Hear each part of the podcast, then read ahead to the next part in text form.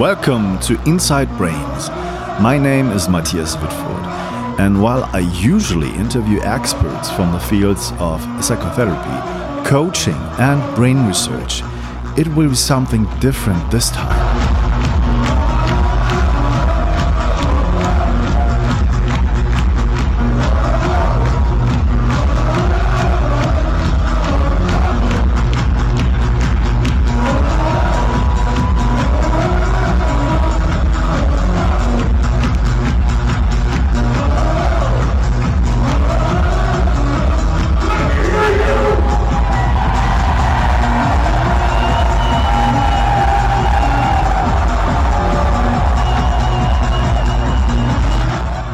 So, this is a very special episode because I will not interview anyone this time, but rather give you a short review of the events and experiences I had a few weeks ago.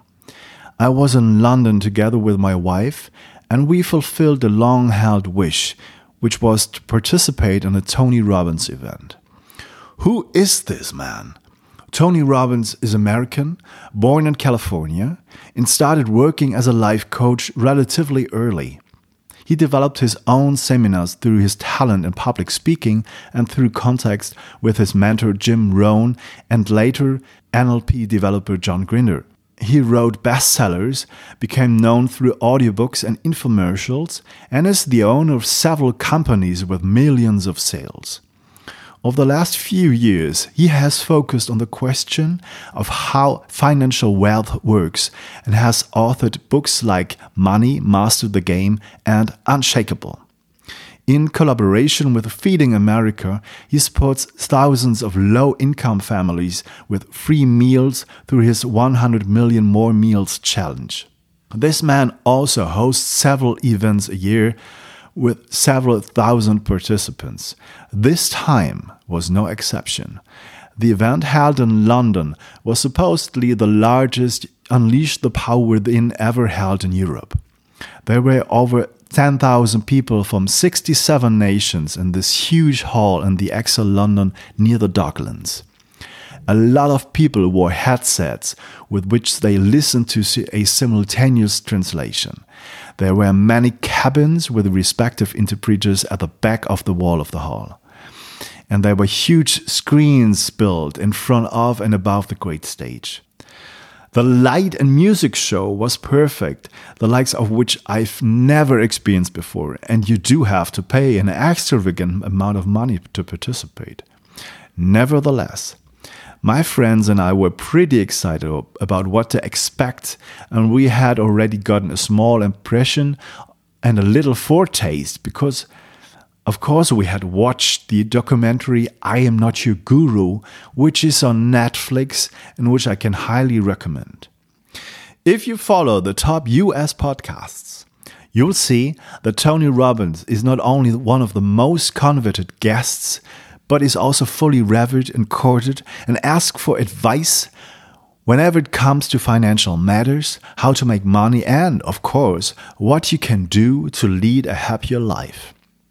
The total of four days went from morning to night, and we were also very curious in this respect because we felt that after watching the documentary, we were quite well prepared and had a rough idea in our heads about the kind of work he does at least with respect to a special event called Date with Destiny, which he hosts in Florida once a year, and which is the event that was filmed for the documentary. I don't think there is anyone who has watched this film without tearing up at least once. What he displays, also behind the scenes, and how he works with people is awesome, and I believe many people misjudge him before watching this documentary. This film shows how he interacts with people and shows his passion, his drive, and his authenticity in this entire story. He immediately recognizes people's issues to the point. It seems that what he does works, and that, of course, decades of experience went into it. And what is also very exciting that you can see some techniques that are roaming around in modified form in many schools of psychotherapy. My hypothesis is that there were people who went to his events years ago, looked at it, and thought, wow, this is fantastic and these are great techniques. I take this for my own psychotherapy practice and sell it as my own idea. And so it got promoted in numerous variations throughout the psychotherapy and coaching scene. I'm really convinced that a lot of things, what we are doing, is going back to Tony Robbins, at least that he has been using it early on. Of course, you can also find many reviews that he sells the things in a very American style, that he always tells the same stories and often name drops on his celebrity clients. For instance, Bill Clinton, Andre Agassi, Serena Williams, and Oprah Winfrey. To this, he says that if he talked about John Smith, nobody would listen, and that this is a way to catch people's interest. In the documentary, it is very clear that he has a mission and he sees it as his life's fulfillment to help people with their positivity and happiness, or at least get them on the track to get there, and to give them certain techniques and certain ways of thinking together. The story of involving the body in psychotherapy and coaching is, I think, an old hat for Tony Robbins, and he is mastering it in perfection. Above all, he is primarily concerned with physiology, not just what does the body look like when I have implemented some little change, but editing it right from the start. We also do this with body tapping, just that the way we do it is far less intense than what he does. Coming back to the London event, I can only say the first day was already breathtaking. Watching YouTube or Facebook videos from the special event will show you how people are going ape, screaming, cheering, and dancing like it's a rock concert. And that would give you only a small and perhaps even false impression of what really happens and what energies are released between these 10,000 people. The first day was all about getting prepared by Tony Robbins, who has incredible energy on stage and goes on almost without a break for the entire show. He sometimes goes behind the scenes to recover for a short time, to drink something, and then come back while people work on their own in small groups. And he's on stage for hours and hours on end, and he has an incredible presence and talks uninterruptedly. And when you listen to him, he really is someone who can captivate you through his language. He has really learned his NLP. He is constantly creating a yes set, and it is insanely convincing. And it isn't like you're thinking, wait a minute, what's happening to me? But there are really things that totally convinced me. And all I can say is, if you really want to have a clue, look at the documentary movie and go participate in such an event. These were fantastic four days, which were really incredible, intense. And I'm really grateful to have participated in this event and learned so much. On the first day, we were prepared for the fire walk. That is, when you walk outside together with all the other people and walk barefoot over hot coals. This is kind of a signature challenge he does at these events. And I've never seriously concerned myself with it beforehand and thought about it whether I wanted to do it or not. I just thought, let's see what happens. It's just that after this morning, which was intense, where you could get down to the foundations of his interventions and his philosophy, the afternoon is used to prepare the group for this firewalk. For hours, you get a kind of guided meditation, hypnosis, and other effective techniques. He doesn't bullshit you. He tells you that you might get hurt, that there were people who don't believe that it's really hot and stopped walking to take selfies. Just last year, they made the headlines on the US newspapers because people actually burned their feet. He points out very clearly what the dangers are and that it's not just a piece of cake. And you have to imagine what kind of logistics go into this? Guiding more than 10,000 people through a total of 35 coal lines. And this preparation was so intense and successful for me that I really did go out there with so many thousand other people that there wasn't even a shadow of a doubt that I would be able to do this. There wasn't even a queasy feeling.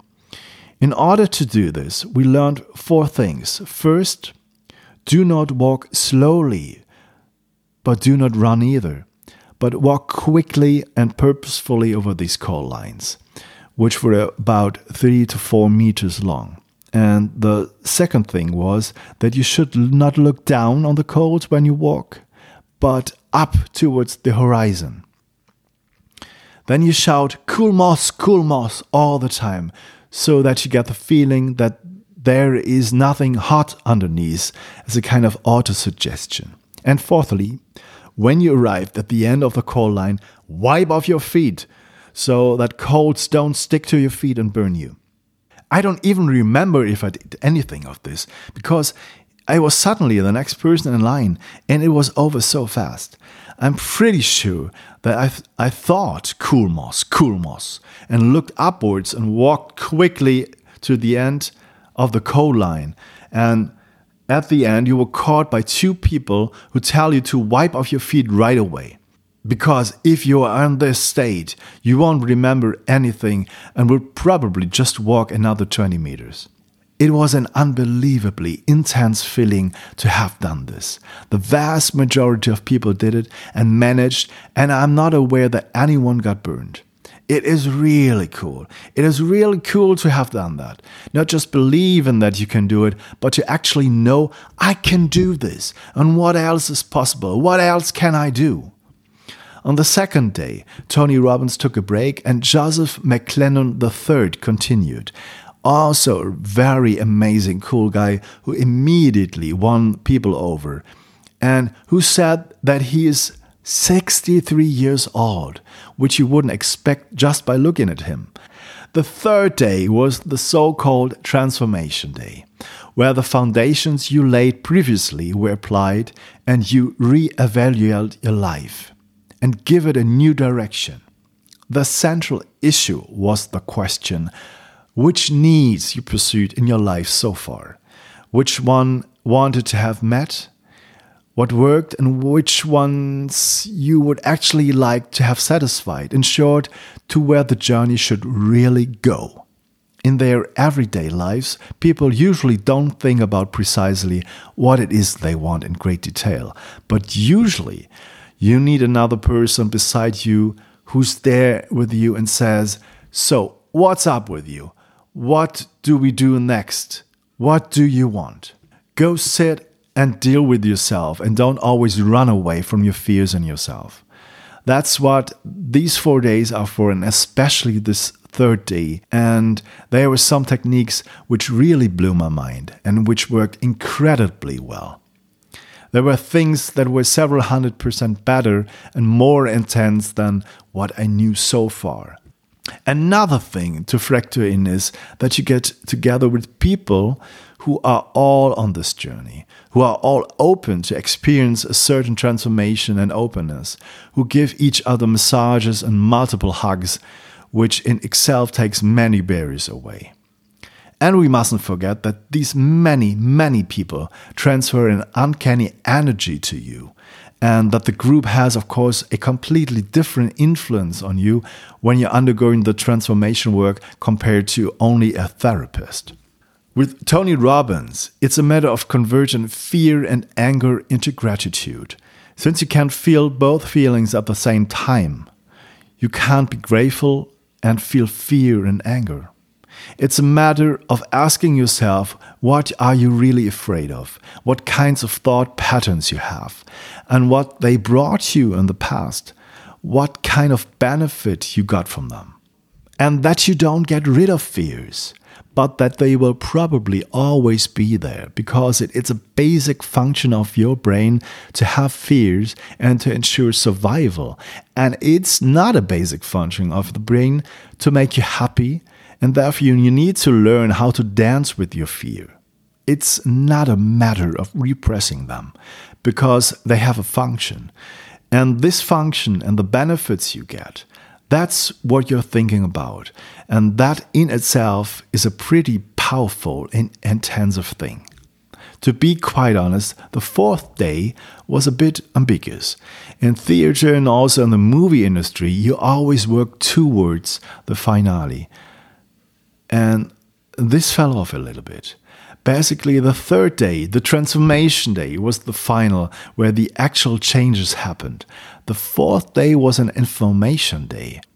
You listened to different top experts, which were connected via Skype or live on stage. For example, you learned how to transform yourself through diet from Mark Hyman, one of the leaders of the American Institute of Functional Medicine. You learned how to biohacking from Dave Asprey from Bulletproof. And you learned about the Egoscue method for body posture and physical fitness. This was completely okay and informative, but there were also people who have been working with Tony Robbins for a long time and have tried to sell you on booking the next events by giving you their personal stories. And that was very, very salesy to my taste, which might be due to my Central European attitude in this respect. I'm currently reading a book by Derren Brown called Happy. Derren Brown is the mentalist in Great Britain, with numerous television broadcasts on Channel 4 and regularly sold out stage shows. He has now written a book about happiness, and a central thesis of this book is that, as Schopenhauer has already said, life is an accumulation of ups and downs, and that in principle does not change. There are popular techniques which are also very much on vogue in the USA, which go back to the Stoics of ancient Greek culture. They are certainly effective and can help you to cope with a lot of things much better. To better cope with the lows, while also seeing the highs not so much as the ultimate, but rather exerting a certain equanimity. What I find really exciting is that Tony Robbins represents something very different here. He ultimately says that happiness and satisfaction can be trained and conditioned. Misfortune and sadness and boredom and a bad daily life have also been conditioned, and a lot of people really master this game. And the technique, the positive technique, is that you can also condition yourself for happiness and fulfillment. I firmly believe that this is really worth a try, and I do not know whether it really works in the long run, but it is a great chance to try this. At this Tony Robbins event, we meet a lot of super nice people, with some of whom we are still connected. And we're also part of some Facebook groups that have several thousand members. There you can really see how people are dealing with their lives now in the aftermath of the event. And many people tell that they are full of energy, have turned their lives upside down, separated from their partners, quit their jobs, come to live the life they really want to live.